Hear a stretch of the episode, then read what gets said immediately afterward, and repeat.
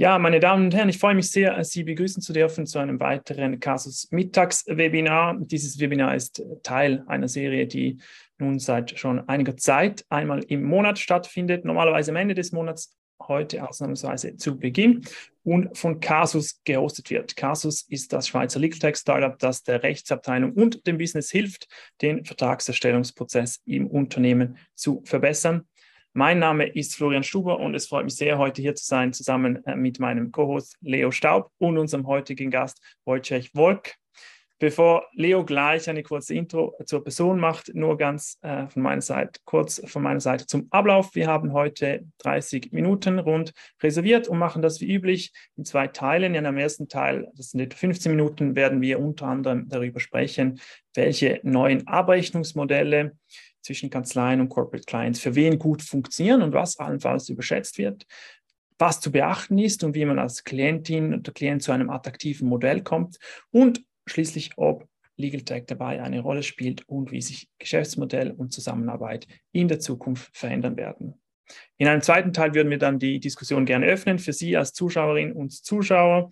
Ähm, da nehmen wir Fragen aus dem Publikum entgegen, bevor wir dann um etwa 1 Uhr, je nachdem dürfte es dann auch ein, zwei Minuten länger gehen, nach Fragen äh, einen Punkt setzen würden. Die Fragen übrigens, die dürfen Sie gerne laufen, also jetzt schon oder dann gegen Ende unten beim Button Q&A oder F&A äh, platzieren. Sie sehen das am unteren Bildschirmrand. Und dann will ich aber nicht weiter Zeit verlieren und übergebe gerne an Leo für die Vorstellung unseres Gastes. Leo, bitte. Gern, ja, herzlich willkommen auch von meiner Seite, Wojciech Volk. Äh, wir kennen uns schon seit ein paar Jahren von Ihrer Referententätigkeit für die Universität St. Gallen in Weiterbildungsveranstaltungen, namentlich auch für Anwältinnen und Anwälte. Und es freut mich sehr, dass wir heute ein bisschen über Pricing, Billing und Ähnliches diskutieren dürfen. Sie haben äh, BWL studiert, BWL Controlling, strategische Unternehmensplanung in Frankfurt und Thessaloniki. Sie sind seit 2003 bei Allen Overy, einer der großen, renommierten, global tätigen Wirtschaftskanzleien. Sie sind damals vor beinahe 20 Jahren als Controller eingestiegen, sind heute CFO, Chief Financial Officer bei Allen Overy in Frankfurt. Wenn ich darf, steige ich gleich ein mit einer ersten Frage. Weshalb lohnt es sich überhaupt, über dieses Thema äh, Pricing zu reden? Danke, Professor Staub. Ähm, das Thema ist wichtig, weil ähm, zwischen dem Mandanten und dem Berater immer auch um die Wirtschaftlichkeit geht. Die ist auch immer im Fokus. Und das ist die Front mit Billing und Pricing. Okay. Ist es denn generell immer noch so, dass an dieser traditionellen Stundenabrechnung festgehalten wird? Das ist tatsächlich immer noch die Mehrheit ähm, unserer Arbeit, wie wir preisen und abrechnen. Das ist natürlich historisch bedingt. Dieses Modell stößt, aber an seine Grenzen. Und ähm, als Beispiel, das passiert zum Beispiel bei sehr großen, komplexen Projekten oder auch bei neuen Elementen der Beratung, die wir als Kanzlei und unsere Mitwettbewerber einführen. Seit ein paar Jahren, Herr Wolk, diskutieren wir ja sowohl in der Kanzleiszene wie auch in der Rechtsabteilungsszene über neue äh, Billing- und Pricing-Modelle. Ähm, was sind denn jetzt die aktuellen Trends in diesem Thema? Wir lehnen die Stundenabrechnung nicht ab, wir erweitern sie. Ähm, wir bauen darauf auf und ähm, stellen neue Bausteine ähm, dazu. Ähm, als Beispiele würde ich gerne Fixed Fee oder Cap Fee nennen, also Fixpreis, ähm, oder zum Beispiel auch ähm, Premium bei ähm, erfolgreichen Projekten und Broken Deal Abschläge bei Projekten, die beim Mandanten misslungen sind. Mhm. Die ähm, zweite Komponente, die ich hier an dieser Front sehe, ist die eben erwähnte Erweiterung unserer Beratung, die sehr stark im Billing und Pricing reflektiert wird. Das ist nämlich etwas, was wir intern unter Advanced Delivery zusammenfassen. Und dazu gehört LegalTech mit ähm, Softwarelösungen, die maßgeschneidert für die Mandanten angeboten werden, aber auch Beispiele wie Wirtschaftsjuristen, die unsere Anwälte bei der Beratung unterstützen oder oder auch Projektmanagement, welches wir für Mandanten anbieten. Darf ich dazu eine ergänzende Frage stellen? Wie werden denn diese Modelle oder diese Methoden im Markt akzeptiert? Ist da, ist, herrscht da Eitelfreude, wenn, wenn Sie mit diesen Themen kommen? Oder kommt der Anstoß gar von Seiten Ihrer Corporate Clients? Absolut. Also wir beobachten beides. Es gibt eine Gru äh, Gruppe der Mandanten, die sich diese Modelle wünschen, die auf uns zukommen und mit uns darüber sprechen wollen, wie können wir ihre Wünsche umsetzen. Und diese Gruppe wächst stetig. Es gibt aber auch natürlich noch Mandanten, die etwas Vorbehalte haben, die vielleicht von der Komplexität etwas ähm, zurückschrecken. Und das ist etwas, woran wir arbeiten. Im Dialog, im Austausch versuchen wir, diese Front eben weiter zu verschieben. Mhm. Vielen Dank. Sehr interessant, was, was, ja gerne, Leo, was, was ich mich jetzt äh, frage, eben da gibt es diese bewährten äh, Stundenabrechnungen, es gibt neue Modelle im Markt. Als Kundin, als Kunde, wie, wie komme ich jetzt erstens dazu? Also muss ich irgendwie nachfragen oder wird das angeboten und wie komme ich dann zum für mich attraktivsten Modell, also das dann auch für, für mich passt? Ähm, sowohl als auch. Wir bieten das proaktiv an das ist etwas, woran wir sehr aktiv arbeiten und viel Zeit darin investieren, solche Modelle zu entwickeln und an die Mandanten anzupassen. Aber wir brauchen auch natürlich von Ihnen als Mandanten Input ähm, und wollen angesprochen werden darauf. Wir wollen darüber sprechen, wir wollen herausfinden, was für Sie als Mandanten am wichtigsten ist bei der Abrechnung, beim Billing und Pricing und das berücksichtigen wir. Ähm, die Abrechnung sollte im Grunde unserem Beratungsansatz folgen. Ähm, als Berater suchen wir nach maßgeschneiderten Lösungen für die Mandanten und das Gleiche gilt beim Billing und Pricing. Okay. Also maßgeschneiderte Lösung, wenn Sie jetzt noch so die, die Perspektive einnehmen über das Ganze äh, oder auch den, den Blick zurück, was, was ist, was war erfolgreich bislang, was, was funktioniert allenfalls nicht Gibt es Dinge, die überschätzt werden? Potenzial noch? Ja? Ja, ja. Ähm, ich, die, die gerade genannte Kombination aus Stundensatzabrechnung und diesen neuen anderen Elementen, die schätze ich als ähm, erfolgreiche Entwicklung ein. Ich glaube, das wird ähm, weiter ausgebaut. Ähm, das bedeutet, dass ähm, wir als Kanzlei, als Berater ein Teil des unternehmerischen Risikos der Mandanten mittragen. Ähm, und das ist ein sehr attraktives Modell. Ähm, auch diese Erweiterung unserer ähm, anwaltlichen Leistung ist auf dem Markt sehr gefragt, denn ähm, im Grunde ist das Ziel hierbei, die Kosten für die Mandanten zu reduzieren oder gering zu halten, einen optimalen Mix aus guter Qualität und geringen Kosten zu, zusammenzustellen. Ähm, und diese beiden Entwicklungen haben noch viel Potenzial.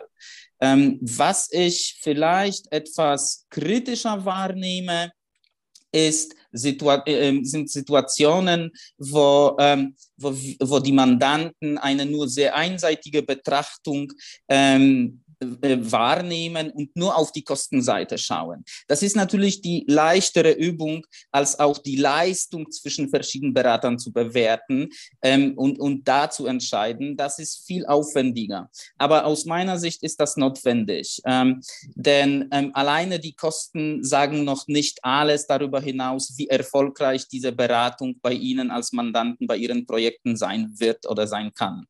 Ähm, was auch eine Entwicklung ist, was wir momentan beobachten, ist, dass große Mandanten verstärkt ihre Einkaufsabteilungen einschalten, um die Rechtsberatung einzukaufen. Und das ist insoweit riskant, wenn die Inhouse-Anwälte, die doch ähm, ein sehr tiefgehendes Verständnis von der Materie haben, bei diesem Entscheidungsprozess nur eine untergeordnete Rolle spielen sollten. Okay. Können wir mal den, den Hut wechseln quasi die, oder auf die andere Seite des Tisches wechseln? Wir Anwältinnen und Anwälte sind es ja gewohnt, dass man uns misst nach den, äh, nach den Billables. Ha? Wie viele Stunden hast du zu welchem Durchschnittssatz gearbeitet? Jetzt, wenn wir, wenn wir Fixpreise haben, wenn wir Kostendächer haben, wenn wir Erfolgsprämien haben, funktioniert dieses Geschäftsmodell noch? Ja, absolut. Und das ist auch notwendig. Gerade bei diesem erweiterten Leistungsspektrum mit Legal Tech, mit, mit Advanced Delivery, können wir nicht nur noch auf Stundensatz und, und, und Anzahl der Stunden schauen. Also wir suchen nach Modellen, die sowohl für den Mandanten sinnvoll sind und gut funktionieren, als auch ähm, für die Kanzlei ähm, ähm, richtig sind. Ihre Modelle, äh, Sie haben das vorhin auch gesagt, äh, zielen ja auch darauf ab, dass die Kanzlei einen Teil des Beratungsrisikos trägt. Vor allem nehme ich an, ja, wenn es Fixpreise sind oder wenn es Erfolgsprämien sind, ist der Fall ja klar. Jetzt, das bedeutet aber auch, dass die Zusammenarbeit zwischen, zwischen Mandant und Kanzlei, die verstärkt sich und wird viel enger. Sie hat auch eine etwas andere Natur als traditionell. Wie sieht das aus? Welche Erfahrungen machen Sie hier mit dieser, mit dieser zunehmenden Nähe zum Mandanten? Das ist absolut richtig, Professor Staub. Ähm, die Nähe wird immer wichtiger und diese Transparenz in der Beziehung Anwalt und Mandant ist immer wichtiger beidseitig. Das heißt, wir müssen besser verstehen, ähm, wie, ähm, was die Erfolgskriterien bei Mandanten sind und wir teilen auch natürlich unsere Perspektive und bringen uns ein. Ähm, mit diesem geteilten Risiko werden wir effektiv zum Teil der Wertschöpfungskette des Mandanten. Und das ist doch die Entwicklung, die wir uns wünschen. Ähm, das ist etwas, ähm, wo, wir uns das, ähm, wo wir uns darüber definieren. Okay. Könnten Sie noch etwas sagen zum E-Billing, zum E-Billing-Prozess? Das ist auch so ein Phänomen, das in den letzten Jahren stark an Bedeutung gewonnen hat. Wie sind Ihre Erfahrungen damit? E-Billing ist tatsächlich vor einigen Jahren sehr vielversprechend gestartet. Ähm, im Sinne von einer gewissen Optimierung, Beschleunigung von dem Billing- und, und, und Pricing-Prozess. Ähm, was wir im Markt beobachten, bestätigt das aus meiner Sicht ist noch nicht vollständig. Ähm, da gibt es noch Verbesserungspotenzial. Denn die Situation ist momentan so, ähm, dass wir über E-Billing ähm, ich, aus meiner Perspektive ist E-Billing etwas überschätzt in dieser, in dieser Funktion. E-Billing ist sehr aufwendig ähm, und es verkürzt diese Distanz zwischen Mandant und, und Anwalt nicht. Vielmehr m, hm, baut es eine, eine zusätzliche Hürde zwischen uns beiden in diesem Austausch, in dieser Nähe, in dieser Transparenz ein, was uns ein wenig diese Zusammenarbeit verlangsamt. Also da lässt sich noch einiges optimieren. Mhm. Es gab ja diese, diese äh, ständige Kritik an, an, an Kanzleien, äh, dass mit den Stundenabrechnungen Fehlanreize gesetzt würden. Und als Anwältin, als Anwalt versteht man grundsätzlich das natürlich auch, auch wenn wir ja immer sagen, ja gut, unser Aufwand muss ja entschädigt werden. Jetzt trotzdem, hat, haben diese neuen Modelle, haben diese äh, nicht nur die Prozesse verändert, haben die auch die Anreize etwas verändert? Spürt man das? Ich denke schon. Ich denke schon. Der Einzug ist, ähm, ähm, statt, hat stattgefunden. Das ist weiterhin in der Entwicklung. Ähm, es passt aber insgesamt in unserer Strategie als Kanzlei, als Berater. Wir wollen langfristige Mandantenbeziehungen aufbauen und, und die langfristig auch zu pflegen. Ähm, dazu gehört eben diese Teilung des unternehmerischen Risikos zwischen uns und dem Mandanten und diese engere äh, Zusammenarbeit und der Austausch. Danke sehr. Wenn ich vielleicht kurz äh, würden noch nicht in die Fragen der Zuschauerinnen und Zuschauer übergehen, aber eine, äh, denke ich, wäre gut, wenn wir die hier kurz beantworten. Das wäre zum vorherigen Thema, nämlich E-Billing. Vielleicht ganz grundsätzlich können Sie aber nochmals kurz erklären, was ist E-Billing überhaupt? Dass wir das E-Billing, E-Billing ist, E-Billing ist eine Umstellung der Abrechnung auf elektronische Systeme. Das heißt, das, was wir in der Kanzlei ähm, über unsere speziellen Finanzsysteme ähm, überwachen und tracken, äh, tracken und dem Mandanten dann final ein Produkt, eine Rechnung stellen können für die Leistung, die wir erbracht haben, machen wir im nächsten Schritt, tun wir digitalisieren, ähm, bauen das entsprechend so um, dass es auf eine online, auf eine digitale Plattform umgestellt wird und dem Mandanten und dem Mandanten dann in digitaler Form sehr detailliert, sehr präzise zur Verfügung gestellt wird. Vielen Dank. Ist das übrigens ist das live? Also sehe ich laufend, was gemacht wird? Kann ich das beobachten oder kriege ich regelmäßig äh, Abrechnungen dabei? Es gibt, äh, es gibt eher Meilensteine, es gibt regelmäßige Abrechnungen. Ähm, das machen wir auch in zwei Schritten. Das heißt, im ersten Schritt müssen wir zunächst diese Abrechnung für uns intern aufstellen können, damit wir sie im zweiten Schritt in, in die E-Billing-Systeme reinsetzen, reinbringen. Und das geschieht noch nicht live. Ähm, das liegt aber auch an der Qualitätskontrolle, die wir intern einhalten wollen. Okay, vielen Dank. Ich weiß nicht, Leo, wolltest du noch anknüpfen an eine weitere Frage? Ja, vielleicht noch eben so die, diese Frage nach der Zukunft, oder? Wo, wo jetzt, äh, wir gehen mit diesen neuen Modellen, mit diesen neuen Methoden äh, jetzt so langsam aus der, aus der Kinderphase raus. Die Methoden und die Modelle werden erwachsen. Äh, wie, wie sehen Sie die Zukunft? Wo geht die Reise hin? Ähm, ganz klar, Legal Tech is there to stay. Die, die, die Entwicklung ist wichtig und sehr positiv. Also ich denke insgesamt diese Advanced Delivery, das, was Casus macht, was wir intern versuchen zu machen, das sind Entwicklungen, die ähm, sehr geschätzt werden und sehr gut ankommen. Da werden wir mehr davon sehen. Ähm, die Mandanten möchten nicht wirklich immer nur eine neue Software für sich einkaufen offen. Was sie eigentlich brauchen, ist eine Lösung, eine Beratung, die eine Software integriert. Ähm, und das wird immer stärker kommen. Die Mandanten wollen die ähm, gewohnte Qualität von ihren Beratern, von der, von den, der Beratung, die sie einkaufen und wollen sie ergänzen und erweitern um diese Softwarekomponenten. So dass ich glaube, es ist richtig, dass wir auf diese Entwicklungen setzen, dass wir sie unter unserem Qualitätssiegel weiterhin anbieten und halten ähm, und den Mandanten das Vertrauen geben, ähm, das, was sie von uns erhalten, ist geprüft und ähm, entspricht dem Standard, den wir uns setzen. Okay, vielen Dank. Vielen Dank, sehr interessant. Ich glaube, das ist ein guter Moment, um hier ähm, überzugehen, so quasi in unserem zweiten Teil und äh, die Runde zu öffnen bis etwa um 1 Uhr für die Fragen aus dem Publikum. Ich sehe, wir haben nämlich bereits einige interessante äh, erhalten und ich werde da gerne mal die erste aufnehmen, die lautet, wie gehen Sie damit um, dass zum Beispiel Broken Deal Abschläge die Objektivität der anwaltlichen Tätigkeit gefährden können. Also Interessenkonflikt des Anwalts. Können Sie dazu etwas sagen, Herr Boll? Ähm, naja, das ist etwas, was ähm, in der Tat ich nur am Rande mitbekomme, weil unsere Anwälte, unsere Partner natürlich da viel mehr an der, an der ersten Front äh, mit diesem Thema konfrontiert werden. Ähm, dennoch sehe ich diesen Aspekt viel mehr aus der Perspektive, ähm, wir sind näher an den Mandanten und sind dem Mandanten noch stärker verpflichtet. Wir wollen seinen Erfolg noch mehr, wir sind noch mehr motiviert als Berater, den Erfolg von dem Projekt des Mandanten sicherzustellen. Und Broken Deal, ähm, die Abschläge sind natürlich die Kehrseite dieser Medaille, die wir bei uns ähm, entsprechend als Risiko einstufen und entsprechend steuern.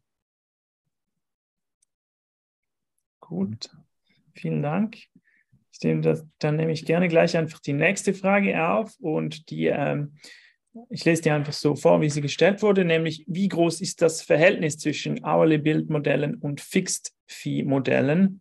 Ich glaube, Sie hatten das am Anfang kurz angeschnitten. Und die zweite Frage, äh, in welche Richtung entwickelt sich das, das dieses Verhältnis? Ja. Also das Verhältnis Hourly Bild und Fixed Fee und in welche Richtung geht es? Ja, sehr gerne. Also ähm, wie, schon, wie schon kurz erwähnt, am Hourly Abrechnung, diese stundenbasierte Abrechnung, das ist der Ursprung ähm, von, der, von der heutigen Situation. Da kommen wir her. Ähm, das, war also, das war also der gesamte Markt praktisch war oder fast der gesamte Markt äh, lief nach diesem Modell. Was ich beobachte ist, dass der Anteil nach, ähm, mit Fixed Fee oder mit anderen alternativen Fee Arrangements, wie ich das gerne nenne, ähm, stetig wächst, ähm, stetig zunimmt. Ich schätze das vielleicht momentan auf zwischen 20 und 30 Prozent der Beratung, die wir machen. Und ich beobachte, dass jedes Jahr 2, 3, 4 Prozent dazukommen. Mhm. Also ein klarer Aufwärtstrend. Vielen Dank. Ähm, die nächste Frage die kommt hier aus London mit einem speziellen Gruß aus Leo, an Leo. Und ah. zwar ist die Frage, wenn alle Modelle doch auf dem Stundensatzmodell basieren, wie wird dann mit den Herausforderungen umgegangen, dass beispielsweise bei schnellen, genialen Ideen der Wert und zeitliche Aufwand nicht im Verhältnis stehen oder dass Investitionen in Legal Tech-Lösungen, die zum Beispiel äh, durch Automatisierung Zeit sparen, sich theoretisch nicht lohnen. Weiß nicht, war, war jetzt eine lange Frage, war es verständlich? Sonst wiederhole ich es nochmal. Ja, ja, gerne. Also das, das mit den äh, brillanten, schnellen Lösungen ist etwas, was aus meiner Sicht am besten unter Value Billing abgebildet werden kann. Ähm, das, was der Mandant von einer so, so, einer schnellen, brillanten Lösung seines Beraters ähm, ähm, ähm, ähm als Gewinn sehen kann, ähm, idealerweise vereinbart er mit seinem Berater, dass Teil davon mit ihm geteilt wird. Und dann entfällt diese Basis mit dem Stundensatz. Es geht nicht mehr darum, wie viel Zeit diese Idee gekostet hat, sondern dass diese Idee ähm, die Wertschöpfungskette des Mandanten ähm, erweitert oder aufbaut. Bei LegalTech und bei den Advanced Delivery Lösungen ähm, sehen wir auch ähm, natürlich, dass eine Abrechnung nach Stundensätzen ähm, oder nach Stunden ähm, nicht wirklich zielführend ist. Und da schauen wir zum Beispiel auf Volumina. Ähm, eine Abrechnung nach Volumen, das heißt, wenn es um Massenverträge geht, wie, wie viele Verträge werden gestaltet oder abgerufen, wie viele wie, wie groß die Datenmenge ist, die, die involviert wird. Das sind alles Aspekte, die bei Legal Tech eine größere, eine übergeordnete Rolle spielen. Super, vielen Dank. Dann eine weitere äh, Frage. Wenn Sie jetzt mit Kolleginnen und Kollegen sprechen, wo stehen da andere im Vergleich? Also reden wir jetzt äh, mit Ihnen, mit jemandem, der da sehr weit ist in diesem Prozess oder ähm, ist das jetzt, sehen wir das überall? Ich, ich glaube schon, dass wir relativ weit sind. Ähm, wir haben früh angefangen, äh, wir haben früh diese, diese Potenziale für uns identifiziert und wir sind tatsächlich ins Risiko gegangen, ähm, um diese Aspekte wie Advanced Delivery, wie Alternative Fee Arrangements auszubauen. Ähm, so dass ich glaube, unser Fortschritt ähm, lässt sich sehen. Aber was ich auch natürlich beobachte, ist, das Thema ist mittlerweile omnipräsent in der gesamten Beratung, in der gesamten Landschaft der anwaltlichen Beratung und ähm, ich glaube tatsächlich, dass es immer noch zunehmen wird. Mhm. Darf ich hier was ergänzen äh, äh, aus meiner Erfahrung und Beobachtung des Marktes? Ich glaube tatsächlich, Alan Dover ist einer der Vorreiter in diesem, in diesem Thema, Alternative Fee uh, Models, Methods. Ähm, ich, ich, ich glaube, eine große Schwierigkeit für Kanzleien und Rechtsabteilungen ergibt sich daraus, dass, dass immer wieder versucht wird, auch wenn wir über alternative Preismodelle reden, quasi zu referenzieren auf Stundenabrechnungsmodelle. Und dann, ähm, dann wird es schwierig mit der Kalkulation beispielsweise. Wie soll eine Kanzlei einen fairen Fixpreis kalkulieren? Wie soll sie ein faires Kostendach kalkulieren? Da sehe ich immer wieder eine Schwierigkeit. Wie, wie macht das Alan Dory? Das, das ist äh, tatsächlich diese Herausforderung. Und, und deswegen bilden wir Teams zwischen Anwälten und, und, und BWLern wie mir oder Controllern, wo wir verschiedene Aspekte sowohl juristisch als auch wirtschaftlich verbinden können, setzen uns zusammen, sprechen darüber, was sind die Meilensteine, was ist wichtig, was ist zu beachten, wo gibt es Risiken. Und wenn wir diesen Austausch mit dem Mandanten eben entsprechend transparent und gut gestalten, dann haben wir eigentlich ähm, eine große Informationsbasis, auf der wir eben unsere Entscheidungen dann treffen können und dem Mandanten einen fairen Fixpreis anbieten können, den wir auch natürlich erläutern. Es ist nicht so, dass wir eine Zahl aus der Luft greifen, sondern wir zeigen diese Aspekte, wir gehen diese Aspekte mit dem Mandanten durch und sprechen darüber, hm, wo sehen wir gewisse ähm, Möglichkeiten äh, zu Abweichungen nach oben oder unten? Wo glauben wir aber sehr wohl, dass manche Komponenten wir sehr gut mittlerweile einschätzen können. Und wir bauen natürlich mit jedem weiteren Projekt unser Know-how aus. Das heißt, wir basieren auf den vergangenen Projekten, um in Zukunft jedes weitere bisschen äh, zu optimieren. Mhm. Das äh, bringt mich, ich glaube, wir haben noch Zeit für, für, eine Frage und das ist gut, weil hier gibt es äh, gerade einen schönen Connex. Sie haben vorhin gesagt, Leute mit verschiedenen Hintergründen, juristisch, äh, betriebswirtschaftlich. Vielleicht noch für uns als Juristinnen und Juristen, haben wir denn das nötige Verständnis für, für solche Themen, äh, sei es jetzt auf, auf Kanzleiseite oder auch Inhouse-Seite? Müssen Sie das jeweils erklären oder rennen Sie da zum Beispiel mit jetzt äh, neuen Modellen äh, das ist jetzt ja mein Teil der Frage, rennen Sie da offene Türen ein? Ähm, sowohl als auch. Ich muss es nicht erklären, ich mache es tatsächlich sehr gerne. Ich genieße diese Zusammenarbeit, aber es ist absolut richtig, dass ähm, die Juristen immer mehr ähm, Interesse, Neugier und Verständnis an diesen Themen finden.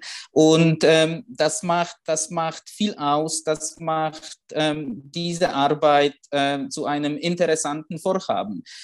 wir entwickeln es weiter und wir machen es übrigens nicht nur auf dem meist Seniorenlevel der Partner in den Kanzleien. Wir fangen schon früher an. Wir sprechen auch mit Associates, mit den Anwälten, die gerade anfangen bei uns drüber, was sind die Kriterien für einen unternehmerischen Erfolg beim Mandanten und bei uns. Wie können wir beides zusammenbringen und sicherstellen, ähm, dass wir beide in die gleiche Richtung uns bewegen. Haben Sie Tipps, Herr Wolk, für Kanzleien, die jetzt ermutigt auch durch dieses Gespräch mit Ihnen in diese neue Welt der alternativen äh, Billing-Modelle einsteigen möchten. Was kann man so richtig falsch hm. machen und was, was sollte man wirklich tun, um erfolgreich da einzusteigen?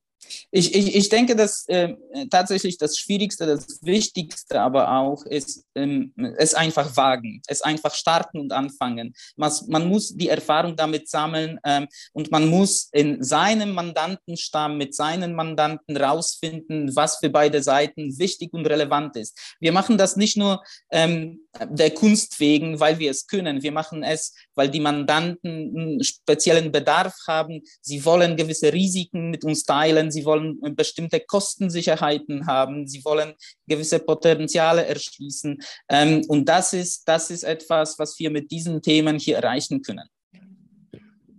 Sehr schön, danke sehr. Vielen Dank. Ich sehe, es hat noch weitere offene Fragen, aber wir nehmen die dann intern gerne auf und äh, versuchen, die bestmöglich zu beantworten. Und ich würde mir erlauben, das Ganze hier äh, abzurunden. Wir haben über sehr interessante Punkte diskutiert heute, unter anderem äh, darüber, wieso das nämlich ein sehr relevantes äh, Thema äh, ist. Wer es noch nicht gemerkt hat, das ist eben, es geht um die Wirtschaftlichkeit, es geht um eine Risikoverteilung ähm, und eigentlich eine Anschluss oder Integration der externen Kanzlei auch in diese Wertschöpfungskette. Wir haben dann gehört, welche Modelle es gibt. Es ist eine Ergänzung zum äh, bislang immer noch sehr erfolgreichen Stundenmodell. Wir haben gehört, was gut, was gut funktioniert, was zum Teil ein bisschen überschätzt wird.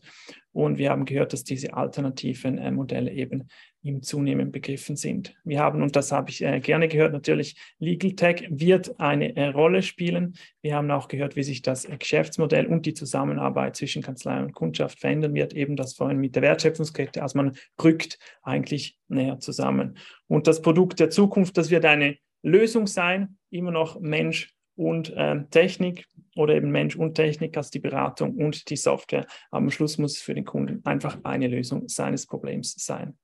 Schließlich hatten wir auch noch einige interessante Fragen aus dem Publikum. Vielen Dank äh, dafür. Vielen Dank sowieso, dass Sie sich so zahlreich äh, wieder zugeschaltet haben heute. Vielen Dank vor allem aber an Wojciech Wolk für die Zeit und die Einsichten.